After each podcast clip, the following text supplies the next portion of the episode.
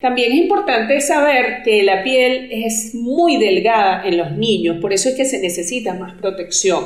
La piel eh, comparada con la piel de los adultos eh, es un 60% más delgada. Imagínense eso, o sea, es bastante. Mucho más delgada. Mucho más delgada.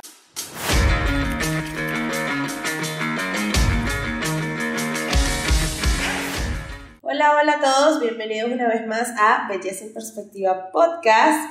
Esperamos que tengan un domingo muy hermoso, que la estén pasando súper bien y bueno, para los que no me conocen, mi nombre es Roxana y como siempre estoy con mi hermosa host, Roxángel. ¿Cómo estás hoy? Hola, muy bien, muy bien, muy emocionada. Muy emocionada, muy contenta. ¿Cómo estás tú?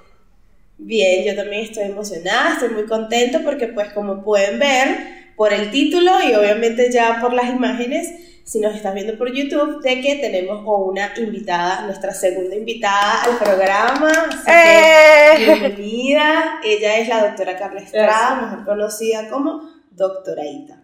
Y como ya pueden ver en el título, pues el tema de hoy va a ir enfocado más que todo a los niños. Vamos a hablar sobre el cuidado de la piel en los niños. Como ya saben, somos súper fan aquí de todo lo que tiene que ver con el skincare y no vamos a dejar a los niños por fuera porque la piel del cuidado de los niños también es súper, súper importante. Así que bueno, ese tema sé que les va a interesar a muchas, a muchos de ustedes. Pero antes de comenzar, Roxángel, ¿qué nos tienes que recordar? Les tengo que recordar que por favor se suscriban a todas nuestras redes sociales. Aparecemos como arroba belleza en perspectiva podcast o cosas similares. Por ejemplo, en Twitter estamos creo que es como belleza podcast o algo así. Pero bueno, por ahí nos pueden conseguir. Si ponen nuestro nombre, seguramente les apareceremos en todas las redes sociales. Y ya saben que nos estamos activando muchísimo. Nos vamos a empezar a activar muchísimo, sobre todo en TikTok. Y también mucho contenido viene sobre todo para las Ayer, ayer subimos tutorial en TikTok, así que nos tienen que seguir en TikTok porque en TikTok vamos a tener un contenido diferente a Instagram. Sí, totalmente. Vamos a tener contenido diferente y contenido eso de valor con pequeños tutoriales. Subimos es un tutorial específico sobre los labios rojos que estuvo muy chévere y vamos a tratar de traerles tutoriales y cositas que también tengan un poquito de relación con los episodios, ¿no? Y a la vez también recordarles que tenemos un nuevo canal de YouTube que se llama Belleza en Perspectiva Shorts, que es un canal pues justamente de pequeños clips con comentarios o cosas que van ocurriendo, ¿no? Pequeños clips de los episodios. Y también bueno, eso, por ahí estamos activos. Y eh, por último recordarles que nos pueden escuchar en el resto de plataformas de audio como Spotify, Google Podcast, Apple Podcast. Y nada, que esperamos que les guste este episodio y que nos dejen su comentario ahí abajo y que lo compartan, por favor. Entonces, ahora sí podemos comenzar y dar inicio a nuestro episodio número 27. Como les dije con la doctora Carla. Hola, ¿cómo estás? Hola, hola, ¿cómo están? Hola, Roxana. Hola, Roxángel. Yo estoy muy bien, gracias a Dios. Un poquito engripadita, pero bueno. ah, no, yo también. Si escuchas mi voz, sí. que también estoy engripada, pero bueno. Nada, aquí estamos todos separadas, aquí nadie se contagia, no se preocupen. este, pero bueno, nada, gracias por la por aceptar la invitación, por estar aquí con nosotros. Y bueno, cuéntanos un poquito, preséntate para las personas que no te conocen, todo eso.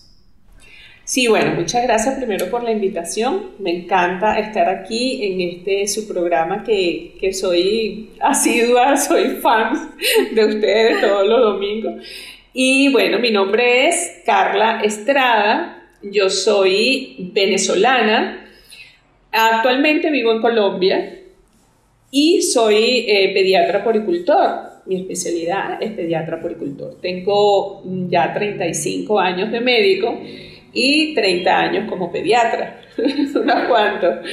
Y bueno, eh, también soy especialista en, soy asesora certificada en lactancia materna, igualmente en alimentación, nutrición infantil y bueno, muchos otros temas siempre relacionados con la pediatría. Y bueno, me encanta este tema que vamos a tocar hoy porque eh, es importantísimo la protección de la piel en los niños. Totalmente, es súper importante. Yo pienso y también es tan importante cuidar la piel, cuidar la piel desde niños es de verdad que una de las cosas eso y lo más importante es que justamente eso es algo que realmente no se hace mucho es algo que ahora, bueno, es que de un tiempo para acá es que de por sí ya estamos viendo que el skincare en general es que de un tiempo para acá está como mucho más popular y se toma la seriedad. y igualmente en niños. De adultos. Por eso, o sea, en niños es aún menos lo que se conoce de la importancia de cuidar la piel en niños. Incluso a veces no nos damos cuenta de eso, que, que hace falta o no se sabe. Entonces, bueno, ya que estamos tocando el tema, ¿no? Eh, podemos ir introduciendo un poquito el tema y primero hablar de lo que, de algo muy importante que, que y es como es, ¿no? La piel de, un niño, de un recién nacido. Sí.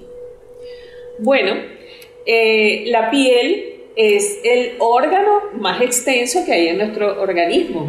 Cualquiera puede pensar que el órgano más grande, no sé, puede ser quizás los pulmones u otra cosa, pero no, es la piel. Por tanto, la piel constituye eh, nuestra protección, porque es la que se expone pues, al medio ambiente. Entonces, en el recién nacido, la piel es muy importante, no solamente de recién nacido, sino a lo largo de toda la vida, pero la piel viene siendo como una barra protectora. Cuando el bebé nace, pues por supuesto va a estar, eh, digamos, con el riesgo de que cualquier agente externo o, o, sustancia pueda agredir la piel. Y es que ya de por sí dentro del útero viene un poquito con ese riesgo de agresiones porque el líquido amniótico también puede producir cierta agresión a la piel y también o puede ser abrasiones, irritaciones o ponerla así como, como la vemos arrugadita. Cuando nosotros tenemos mucho tiempo con, con las manos dentro del agua, ¿sabes? Los pies, el cuerpo, se nos pone arrugadita, bueno, igual.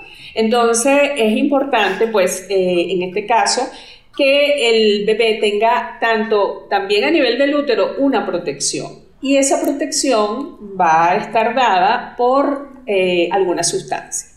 También es importante saber que la piel es muy delgada en los niños, por eso es que se necesita más protección.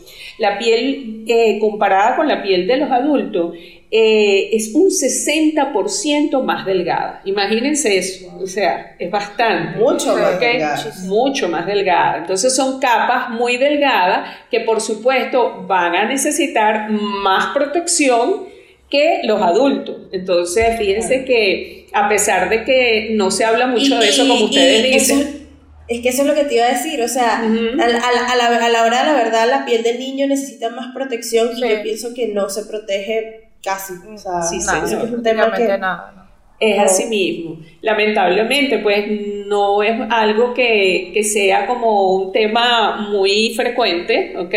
Ni que se haga mucho énfasis en eso y parece mentira, o sea, se habla de protección ya en los adultos, que sí, el protector y esto, y nunca se habla de proteger la piel de los niños desde incluso el nacimiento, ¿ok?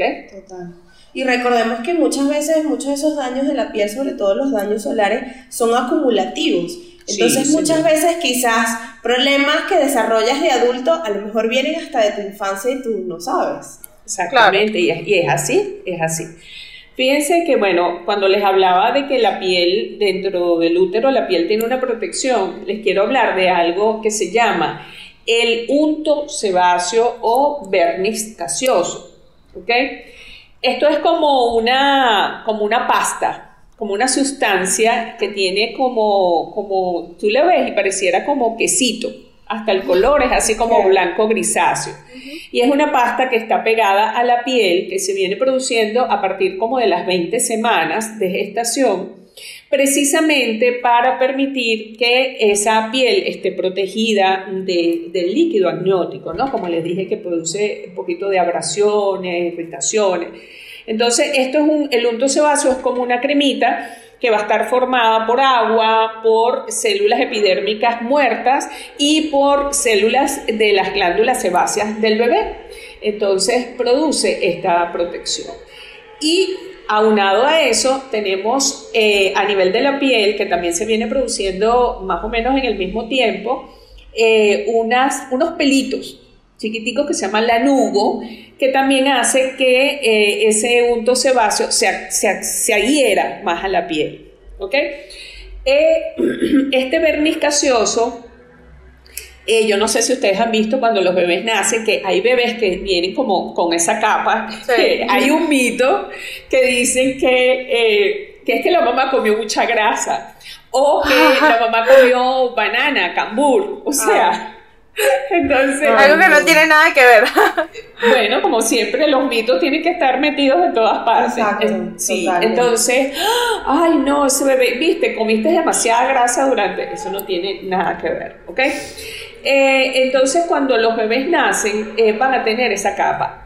Eso sí, hay que mm, eh, saber que ese unto sebáceo va a estar más frecuente, sobre todo más en prematuros que en bebés que nacen por encima de las 38 semanas. Porque a partir de las 38 semanas es como que va disminuyendo la cantidad de unto sebáceo, ¿ok? O de vernis gaseoso. Entonces, un bebé que nace por debajo de las 38 semanas puede tener más esta capita que les estoy diciendo. ¿Ok? ¿Y esto por qué? Es que la naturaleza es tan sabia que esto hace que el bebé tenga más control, no solamente protección de la piel, sino que el vernis gaseoso también eh, protege, eh, o sea, controla su temperatura. ¿Ok? Entonces le permite controlar más la temperatura y si el bebé es prematuro, pues por supuesto la temperatura del bebé va a estar mm, menos equilibrada, entonces controla más su temperatura e hidrata su piel, ¿ok? Y la protege de eh, riesgos de infecciones. Entonces, actualmente este, esta cremita, la recomendación es mantenerla allí. Ok. ¿okay? O sea, cuando, cuando el bebé nace con eso, se le deja. Eh, sí, antes, antes los bebés nacían y se bañaban prácticamente inmediatamente, se les daba el primer baño. Ya ahorita la recomendación es dejarla, ¿ok? Dejarla hasta que se caiga prácticamente sola, o sea, espontáneamente, ¿ok? Se va a caer porque, o sea, lo que podemos hacer es quitar los excesos, porque a veces hay bebés que nacen con muchísimo, entonces se quita el exceso, quizás en carita, en ciertas partes, entonces se deja como una capita y en la medida que el bebé se cambia, se viste, esto se va pegando como de la ropa y ellos con los días se va cayendo. Entonces, muchas veces ahorita, pues la recomendación incluso es en bebé bañarlo ya prácticamente cuando esa capita se haya caído, quizás a los tres días, otro a los cinco, o sea, pero no, todos los bebés nacen. O sea, no lo bañas, sino hasta que se le va cayendo. Es preferible, sí. Y no todos los bebés nacen con esta capita. no, este no todos los bebés, sí. Es, como te dije, eh, después de un bebé que nazca, después de las 38 semanas, tiene bastante poco o sea, que un bebé que no nazca con este sí se puede bañar como más. Eh, sí, exacto, se puede bañar. Sin embargo, si el bebé está prematuro, es preferible pues el baño no hacerlo inmediatamente de, nacido. Por eso mismo, por la falta de control de temperatura, para que no haga lo que llamamos una hipotermia, o sea, bajas de temperatura que son peligrosas para los bebés, ¿ok? Claro. Sí. Vale, eh, doctora, y ahora hablando un poquito eh, de una práctica, ¿no? Algo que se hacía mucho, sobre todo antes, ¿no? Que era algo incluso recomendado por los, por los doctores en, aquel momento, y es eh, su opinión acerca de los baños de sol. ¿Qué, qué, opina de esto respecto a la piel de los niños? Bueno, los baños de sol precisamente es una práctica que todavía se hace. Lamentablemente, pues a muchos profesionales que no están actualizados en este tema, indican todavía los baños de sol en los recién nacidos. Ah, pero todavía se eh, hace porque lamentablemente hay gente que lo manda, más no es que todavía, no es que se debería hacer. Mira, eh, en los últimos congresos de dermatología, ¿okay? la Asociación Dermatológica Mundial ha contraindicado esta práctica por precisamente las lesiones que se producen a nivel de la piel del bebé por ser tan sensible, tan delgada, o sea, y tener más riesgo de lesiones que un adulto. Entonces, claro, pero es que, eh, es que yo imagino que si nosotros aquí incluso ya hemos hablado de que uno, el adulto, no debe ni siquiera, o sea, uno debe broncearse, ¿verdad? Imagínate poner a un bebé al sol directo y más que a ellos no se les aplica pues ni protector ni nada. Entonces, si uno poniéndose protector o el medio bronceador que también sabemos ya que es malo, pero igual uno del adulto no debería hacerlo, pues un niño me imagino que, o sea, que menos, menos que ya acabamos de aprender que hay y que tienen un 60% menos de Exacto, exacto. Sí, Menos que menos, ¿no? Por supuesto que la recomendación de los baños al sol se hacía porque se necesita la vitamina D en nuestro organismo y la forma de metabolizar la vitamina D es a través del rayo solar cuando penetra la piel. ¿Por qué también? Porque es que la vitamina D se, percibe más que todo de esta forma, ¿ok? Se consigue, se metaboliza más que todo de esta forma. Y la vitamina D es necesaria para eh, formación de nuestros huesos, ¿ok? Para eh, evitar el raquitismo en los niños, las osteoporosis más adelante, entonces es necesaria. Aparte de eso, que un bebé que reciba eh, lactancia, que su alimentación, ya sea materna o fórmula, sobre todo la lactancia materna, tiene en sus concentraciones, ok, sus nutrientes, tiene poca vitamina D. Entonces, por supuesto, eh, era una indicación, pero se puso como en una balanza, eh, digamos, los pros y los contras. Entonces, eh, lo que actualmente se hace, la conducta actualizada, es evitar los baños de sol, porque imagínate que antes en los baños de sol, o todavía, como te digo, que muchos profesionales lo indican, es el bebé completamente desnudo, nada más con el pañal, y colocarlo en, una, eh, o sea, expuesto al sol completamente, 10 eh, minutos por delante y voltearlo 10 minutos por detrás. Entre 5 y 10 minutos. Sí. Lo ideal era pues utilizar el sol de la mañana, eh, si es posible, el sol que estaba saliendo para que sea menos riesgoso, pero sin embargo, el sol directo. Sí. Entonces también se hacía en la mañana o si no se hacía en horas de la tarde. Entonces, pues los estudios que se han hecho, la comprobación científica ha pues, concluido de que es muy riesgoso para la piel, es, muchas lesiones, mira, puede producir eh, desde irritaciones, desde insolación, quemaduras, inclusive yo he visto bebés con quemaduras de segundo grado, que son con vesículas, con, con, ampollas, lo que se llama, ¿verdad? Y las otras lesiones graves vienen siendo, por supuesto, el cáncer de piel, en este caso los vasos celulares, que es un cáncer maligno, pero eh, en, en cuanto a localización, pues por supuesto se considera benigno porque no se extiende a todo el cuerpo. Y el otro cáncer que sí es grave o maligno totalmente porque puede producir incluso hasta metástasis, que es el melanoma, ¿ok? Es un cáncer, digamos, mortal.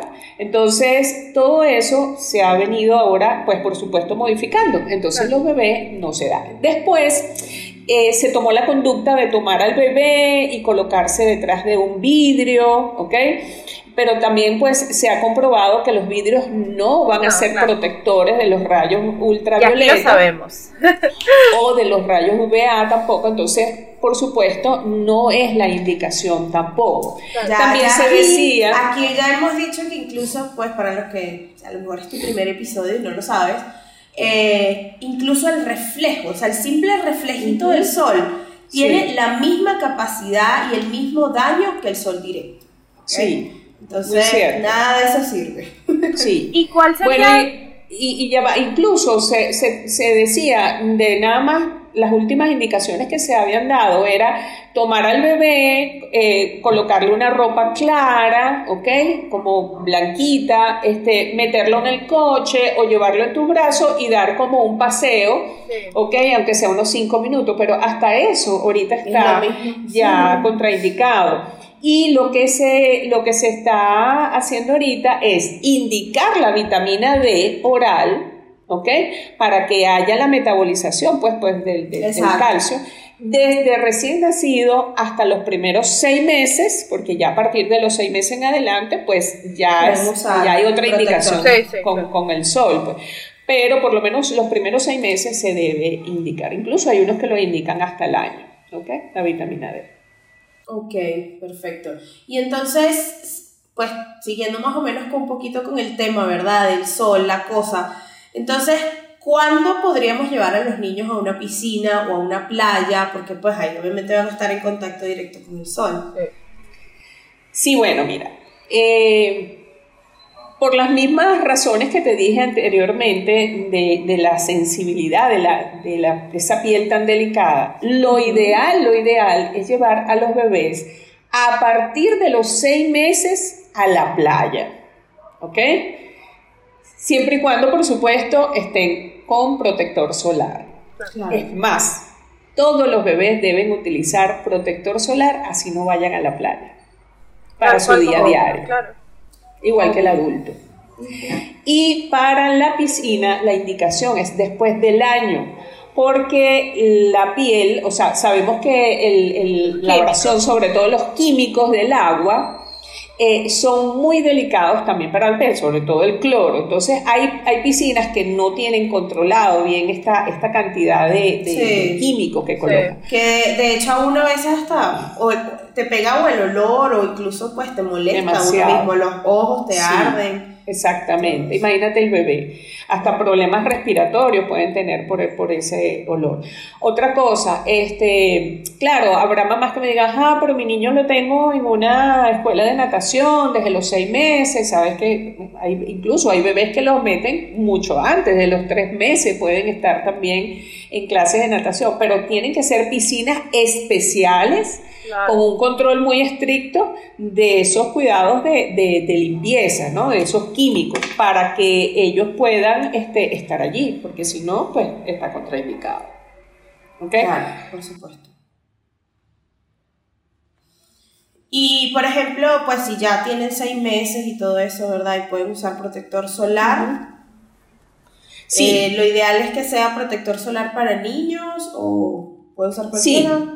No, sí, lo ideal es que sea para niños. Por supuesto, eso va a depender de muchas cosas. En cuanto a cómo elegir ese protector solar para el niño, va a depender de varias cosas. Importante la edad del bebé. Si es un bebé que está por debajo de los seis meses o incluso del año, un protector solar debe ser preferiblemente del que llamamos que tiene un filtro físico, no filtro químico. El filtro físico está formado por eh, unas concentraciones de óxido de zinc y de dióxido de titanio. Y esto hace que no se absorba tanto en la piel para evitar riesgos de alergias. Eh, es ese filtro que cuando nosotros, o ese protector que cuando lo colocamos deja como una capa más blanca. Más blanca, que son más gruesos. Sí, y que no son tan grasosos, para, precisamente por eso, para que no se absorba tanto en la piel y evitar pues, los riesgos de más alergia. Entonces, preferiblemente en niños menores de un año, un protector con filtro físico. ¿Okay? También importante lo que dijimos, el tipo de piel del bebé. Si son pieles muy claras, que tienen, por supuesto, eh, más sensibilidad a los rayos solares, eh, es preferible utilizar factores de protección entre más o menos 30 o 50. O sea, preferiblemente que sea 50. Que son factores protectores más altos. Sí, el más alto que es el de 50. Sí. Es el más alto. De hecho, ese es el que igual, pues la mayoría también se recomienda incluso para los adultos. Deberían usar factor 50, todo el mundo. Deberíamos. Exactamente. Es importante eh, saber qué, tipo en realidad nosotros buscar, porque es que en el mercado hay mucho.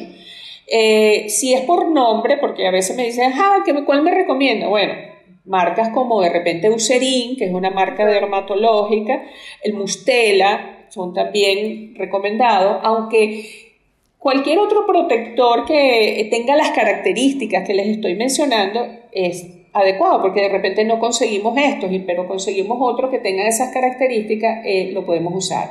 Otra característica que es muy importante es que el envase tenga la protección, el, el protector tenga la protección UVA. Los rayos UVA son aquellos que no producen, eh, digamos, em, esas quemaduras, esas irritaciones, pero produce fotosensibilización y produce envejecimiento prematuro. Ellos no tienen como una clasificación como los de UVB, que es por, por número, pero sí es importante que el envase tenga un círculo en donde aparezca la palabra o las letras UVA. Eso quiere decir que también tiene protección contra los rayos eh, ultra eh, o los rayos UVA. ¿Ok? Entonces, es importante. ¿Qué otra cosa es importante? Que nosotros nos fijemos en el protector que compremos, en lo que se llama el INSI. El INSI así como las letras lo, lo, lo, describe, INCI, es una lista de ingredientes que debemos valorar y que no debe contener, debe decir, sin parabenos, sin perfume y sin colorante. Esto es muy importante.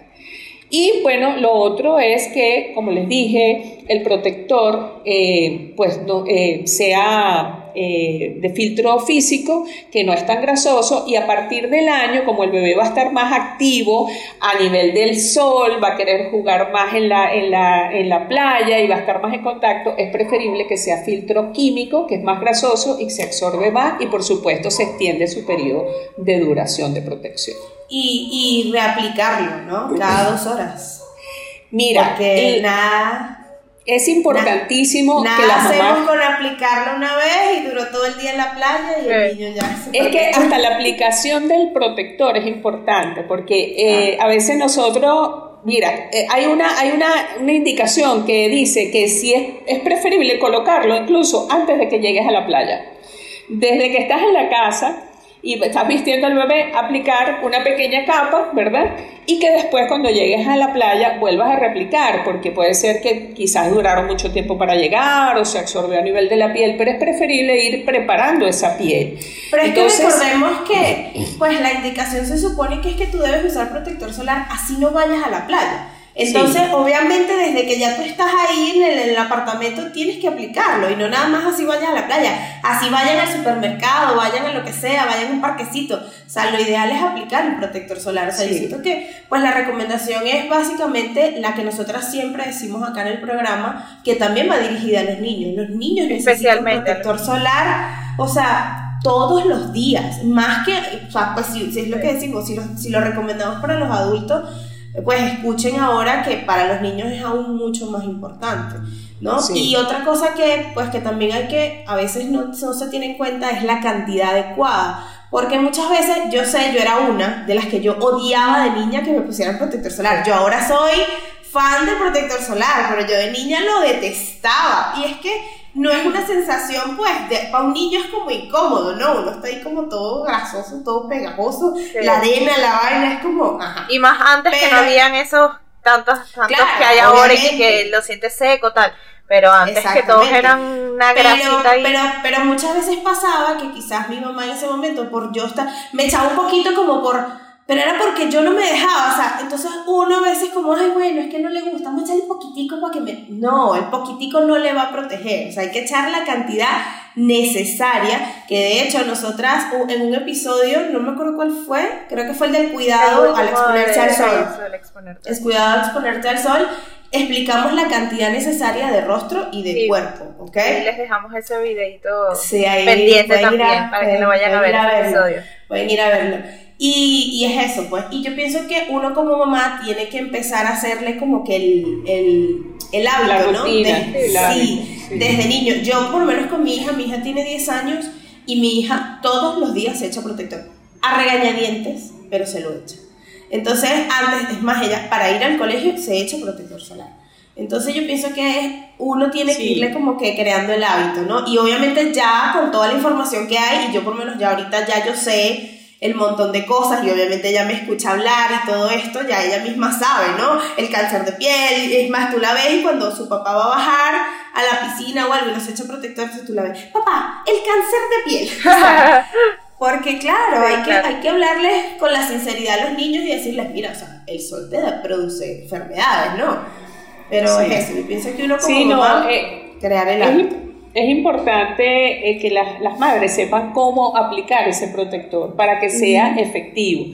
Lo ideal es colocarse el protector en la mano y no colocarlo directamente en la piel, porque es que ya colocado en la piel el bebé le va a ser como incómodo. A veces están calienticos y el frío hasta del, del, del, protector molesta.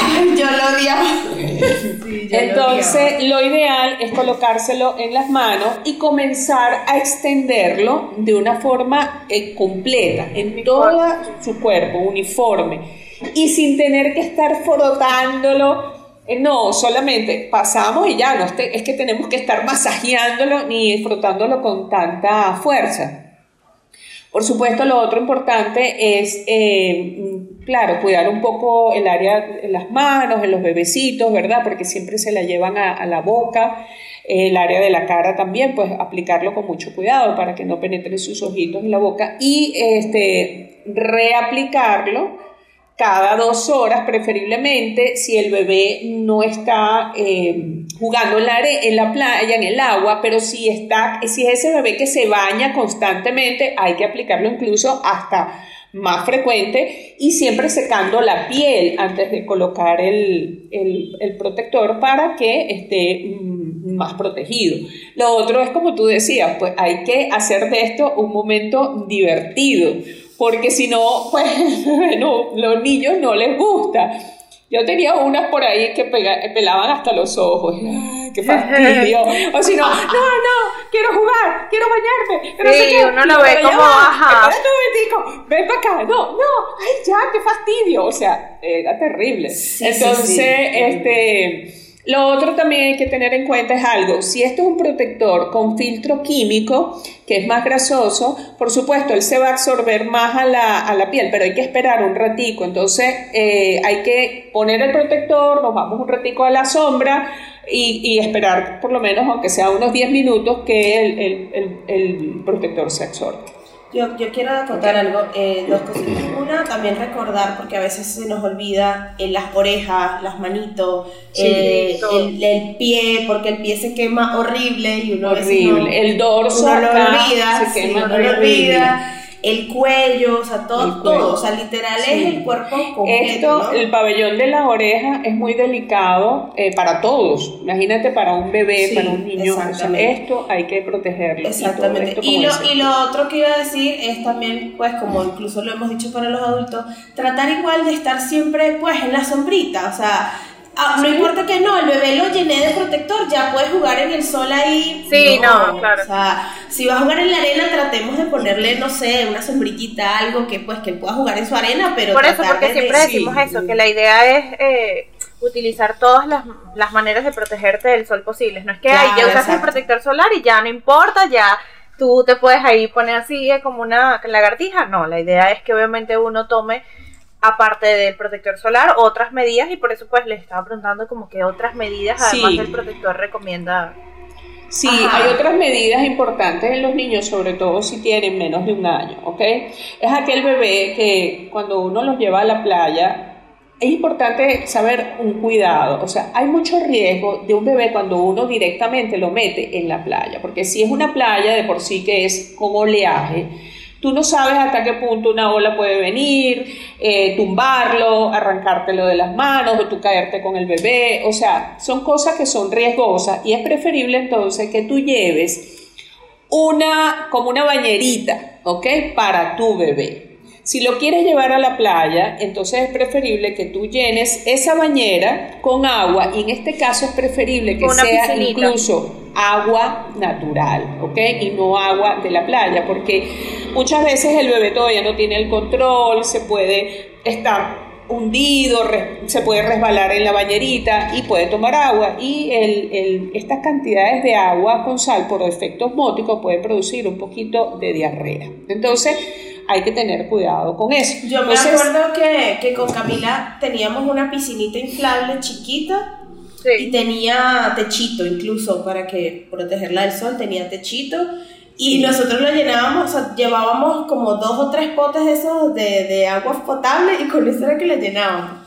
Pero por lo menos esas que tienen techo, uff, súper buenas porque también pues te dan otra protección extra, ¿no? exacto, exacto. Sí, porque es importante poner esa bañerita, por supuesto. No es que la vamos a poner ahí en la arena o el sol directo. No, no. O sea, lo ideal es ponerla debajo de un toldo, debajo de un techito o una palmera que cubran bien, porque como ustedes dicen, pues hasta el resol también pues quema.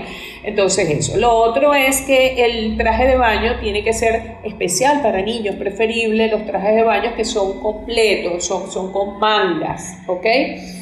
Y este, colocar una visera, un sombrerito, una gorrita también para proteger, sobre todo en aquellos bebés que no tienen a veces ni mucho cabello, pues su cuero cabelludo, que también pues se quema esta piel, ¿ok? Está más expuesta todavía que cualquier otra parte del cuerpo, directo. Entonces, eso... Yo me he quemado la piel del cuero cabelludo cuando nos hacían las trencitas y uno horrible, horrible porque las quemaduras del cuero cabelludo es horrible, sí. Sí, y, duele mucho, arde niños En bebés debe ser, wow, insoportable. Sí, entonces esos cuidados también se deben tener, aparte, por supuesto, de colocar el, protector solar. Pero todas estas recomendaciones, yo pienso que niños en general, no nada más bebés, sino niños en general también, o poner el traje de baño con Sí, es preferible. es preferible, claro. Es que nosotros somos muy descuidados en realidad en ese aspecto. O sea, tú si tú te pones, tú, ves, tú vas a la playa y tú ves la cantidad de bebés que no tienen, o sea, ningún cuidado. Ellos juegan mucho en la arena, pasan horas a veces haciendo un castillo, un lo que sea, jugando, haciendo un hueco en la arena. Y eso son horas que están recibiendo el sol y, y, y tú no ves que ellos... Eh, cambian el, el, o le vuelves a aplicar el, el, el protector. Pero es que yo creo o le que también, yo creo que también el error es que el mismo adulto como que no ha concientizado el, el, daño que hace el sol. Porque si tú vas a la playa y tú misma ves a la mamá bañada en, no sé, en vaselina, y echada en, aceite de zanahoria por el otro, como si fuera un pescado frito. Entonces, obviamente, si ella misma lo está haciendo para ella y ella jura que bello y precioso, imagínate Sí, acuérdate que uno es un reflejo, o sea, uno, los niños aprenden de nosotros, somos su ejemplo. Bueno, yo les puedo comentarles, tengo una, mi anécdota es que yo pues yo soy una persona muy blanca, ¿ok? Mi piel es muy blanca, soy incluso de pecas, ¿ok? Porque es una piel más sensible a los rayos solares por la poca melanina que tengo. Entonces, eh, a mí toda la vida me gustó mucho el bronceado, o sea, broncearme, tirarme en la playa y ser muy bronceada porque ser blanco, ay no, o sea, no, no era como que sí. muy, muy, muy A los blancos también nos hacen bullying, a los blancos Sí, sí, sí, claro, a mí me decían también este cucaracha de panadería o, fantasma porque es muy blanca. Rana platanera. patas blancas. Rana platanera, exactamente. Entonces, ¿qué pasó? Yo incluso después de adulta, incluso en mi casa, eh, había la piscina, yo era la que limpiaba la piscina y me ponía, bueno, con los aceites y las cosas. Bueno, el que me conoce en mis redes sabe que hace unos meses tuve que extraerme de acá, de esta parte, un cáncer de piel, ¿ok? Tuve un vaso celular, gracias a Dios, eh, fue un cáncer maligno, pero tipo vaso celular, que no hubo que hacer otra cosa, sino, bueno, se estirpó completamente y gracias a Dios, pues quedé libre de lesión cancerosa. Pero sin embargo, eso viene de allí. Okay. Claro, es que es lo que es lo que siempre hemos dicho, pues e, ese, daño, es acumulativo. Sí, entonces tú no lo ves ahorita. Entonces muchas veces pues pasa que uno, uno quizás quiere decirle a tal persona o, uno le dice a alguien, no, pero tal cosa, no te pongas así. Pero como no lo ven en el momento, no es como, ay, por Dios, no me pasó nada. Yo, yo fui a la piscina y no usé protector y estoy bien, ni me quemé. Claro, pero tú no ves realmente el daño que se hizo y que lo vas a ver es con los años. Mira, y yo con la suerte que a mí, por ejemplo, me salió en esta zona, imagínate en la cara. exacto, Bueno, si supieran que igual a mí me sacaron uno de acá, pero fue una ah. lesión que empezó a, a salir muy pequeñita e inmediatamente consulté y sí, me la sacaron y era un vaso celular también, ¿ok? Pero así como he tenido la suerte que es un vaso celular, hay gente que lamentablemente pues no, o sea, un melanoma y eso sí, pues. Mira, yo sigo una, a una chica que ella es eh, influencer de skincare, ella, a mí me encanta ella, y ella fue a, una dermatólogo que tiene un aparatico que te revisa la piel y ves el daño del sol en tu piel, o sea, tiene una pantalla y entonces ella te va explicando pues todo lo que, ella te dice todo el de color tal es daño solar y no sé qué. Y ella dice que con todo y que ella ya tiene un montón de años usando protector solar, igual, o sea, tenía bastante daño en su rostro porque ella dice, claro, o sea, yo me vengo a cuidar así súper full la piel de hace unos 15 años para acá, pero cuando yo estaba chama, cuando yo estaba niña, ni pendiente. Y, y eso todavía, a pesar de que ella ahora se cuida muchísimo, ese daño ya está ahí. Ese daño no se revierte. No, o sea, no, es que, bueno, como ahora me, me, cuido, ya se, se arregló. ¿Sabes qué? Eh, yo me hice hace poco uno aquí también, eh, no te lo había comentado, pero me hice hace poco uno así también aquí, que hay en una farmacia aquí donde vivo, que una amiga fue como que, ay, hacen esto, que te estudian lo de la piel, y yo, oh, ahí mismo fuimos para allá, obviamente. Y obviamente, aparte de, de, decirte, pues confirmarme lo de mi tipo de piel y todo esto que ya sabía, de delicada, seca, todo esto, también te ve el daño solar en, los diferentes tipos de luces, ¿no? Y una de estas fue también eh, en esta luz eh, se veía el daño, obviamente me salía eso justamente, daño solar, manchas, pero las manchas, tú me ves mi piel y no tiene manchas, obviamente mis pequitas y tal, pero sin manchas no, no se ve. Pero estaban por dentro, o sea, ella dice que todavía es el daño que tienes ahí del sol y son las manchas que tienes y tu piel tiene este daño, pero tú no lo ves y tú crees que, ay, no, sí, tienes la piel perfecta y que el sol... no, y esas, que esas manchas pueden salir después. En las diferentes capas de la piel, claro. Exacto, la piel no tiene nada más una piel, o sea, una capa, son diferentes capas, la, la epidermis. Y que el daño se va produciendo como de adentro hacia afuera, entonces al final cuando ya tú lo ves, puede ser que muchas veces ya sea tarde. es que incluso hasta el daño de las pantallas, o sea, la luz de las pantallas de, de, la Es que, es que por eso recomendamos, por eso recomendamos que te apliques el protector solar así no vayas a salir de tu casa, porque no solo la luz del sol es el que exactamente. No, y también ahorita pues tenemos que ser como padres muy conscientes que sabemos que hay un daño climático, ¿ok? Que la capa de ozono está muchísimo más delgada, está abierta y que entonces el rayo, o sea, los efectos de los rayos solares es prácticamente directo, o sea, no hay como un, como un rebote o no hay una protección. Entonces la protección la vamos a tener que buscar nosotros a juro.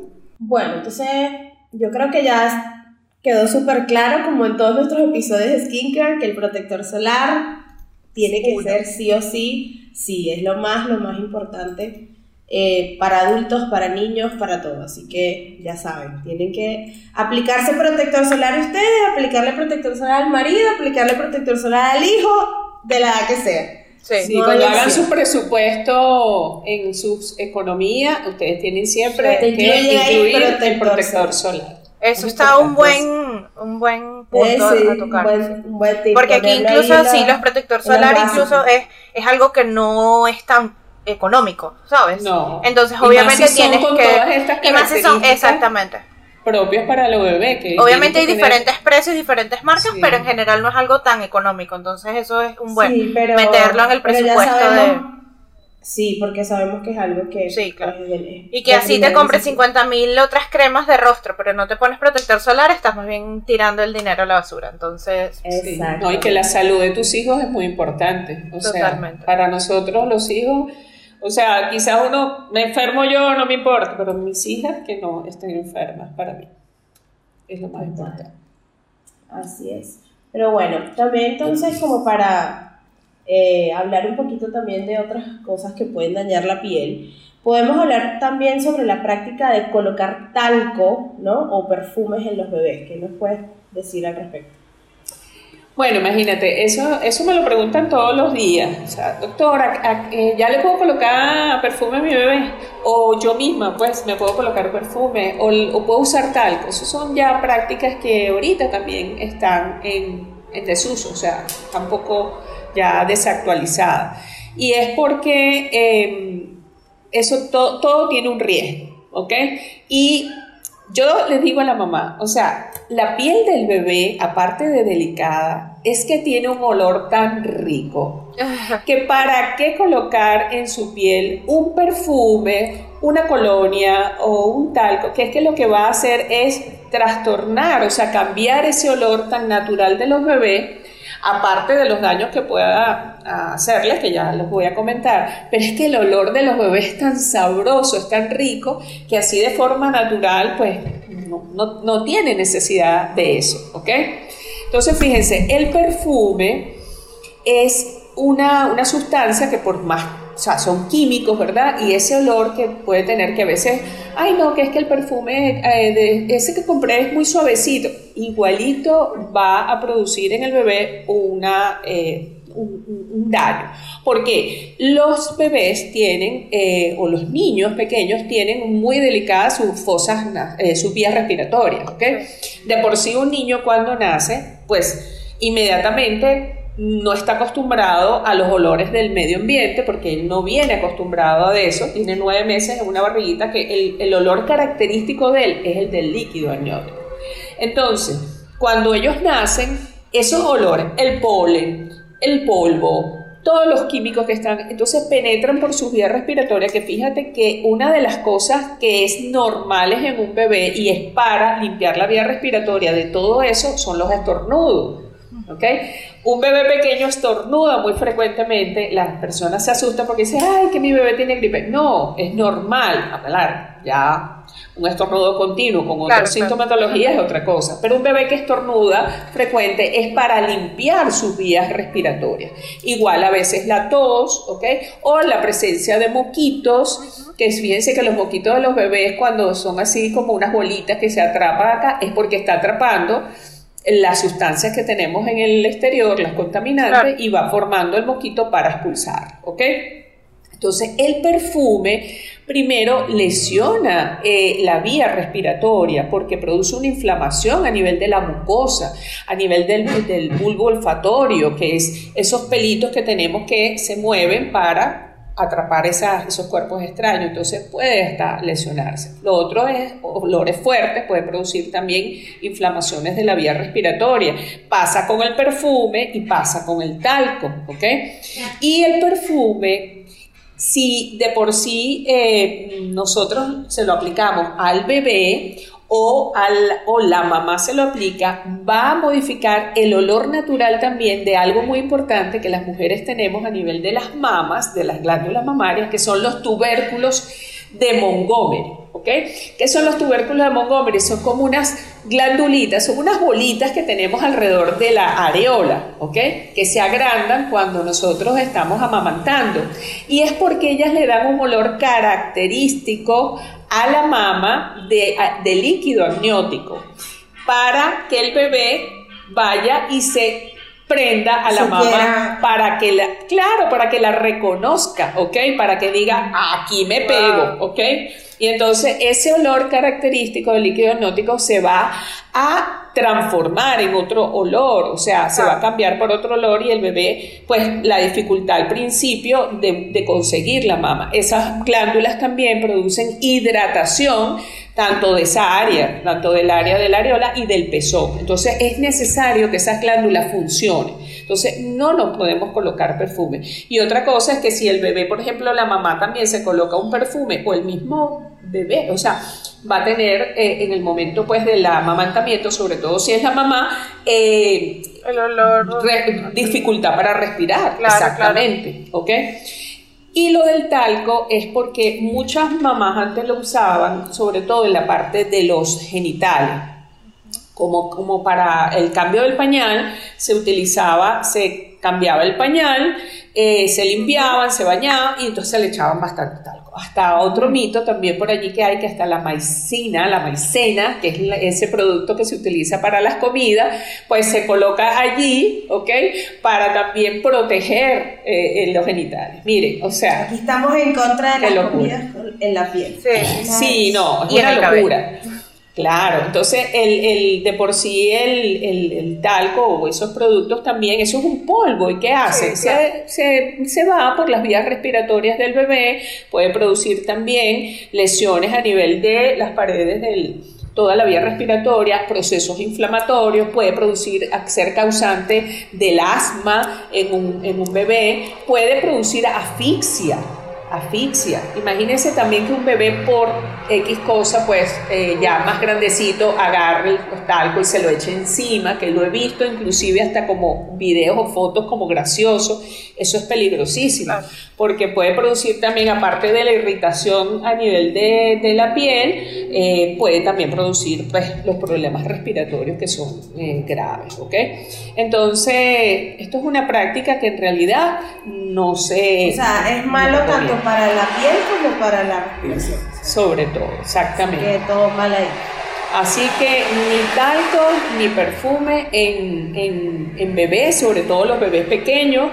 Y en niños, bueno, ¿a partir de cuándo? Bueno, ya cuando un niño tenga, yo diría, yo lo recomendaría después de los dos años. Siempre, o sea, yo lo que es la parte de lactancia, un bebé es lactante hasta los dos años.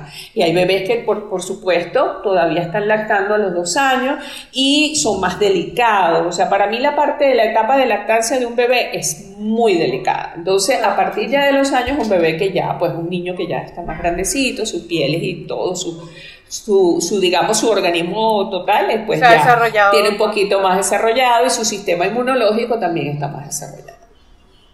Claro, perfecto. Bueno, yo pienso que hemos abarcado pues casi todo el, tema como tal de cuidado de piel. Eh, hemos llegado allá al final de, de, este episodio que esperamos que, bueno, que hayan disfrutado mucho y que por si no se han dado cuenta, pues eh, la doctora Carla Estrada, la doctora Ita, es nuestra mamá. Así que gracias, mami, por siempre gracias, mami. Te amamos por ser la mujer profesional, con consejos actualizados. Gracias. Gracias, no, bueno. Yo sé que muchas ya saben, las que, las que, las que van a ver estos capítulos, eh, de que me conocen pues ya en las redes como doctora Ita y que ustedes son mis hijas, porque bueno, muchas veces también aparecen en mis, en mis redes siempre. Pero los que no me conocen, bueno, ya saben y sí, yo estoy muy orgullosa también pues de mis hijas y agradecida porque me hayan invitado y si hay alguna pregunta, algún comentario, o algún tema sobre esto que quieran eh, saber o que en alguna otra oportunidad pues podamos desarrollar, pues nos lo dejan acá en los comentarios y, les vamos a Sí, sí, nos pueden dejar incluso pues algún comentario, alguna pregunta o algo y pues tú podrías también como que contestarles allí alguna duda o algo. Y nada, como siempre les, les pedimos que también compartan los episodios, por lo menos este. Si tienes alguien que es mamá, sabes que necesita esta información, compártela también porque pues aparte que nos ayudas a nosotras, también ayudas a esas personas para que tengan la información porque definitivamente la información es, es poder. Total. Y a su vez también la invitación es que no solo se queden con este episodio, sino que si les gusta el tema de skincare o de cuidado de la piel, incluso del cabello o de varios temas, pues la invitación obviamente es a que se pasen por el canal y vean los diferentes vídeos, las diferentes temáticas que tenemos por ahí y van a conseguir bastantes, ya algunos otros episodios de cuidado de la piel, que también van a ser muy importantes porque vimos que realmente pues el cuidado de la piel es importante para todos a, cualquier edad. Entonces, por allí también... Y, tienen como similitudes. Sí, sí, por eso. es como si quieres ampliar, ampliar la información, te puedes pasar por, por esos episodios que ya tenemos. Sí, así que sí. Entonces, nada, ya saben que pueden conseguir a la doctora Carla Estrada por sus redes sociales como arroba doctora Está en Instagram, TikTok y YouTube, ¿cierto? Y en Facebook y en Facebook. Entonces ya saben que está activo por todas las redes sociales si la quieren contactar. Y pues así nosotros nos vemos en el siguiente video. Chao. Chao, gracias.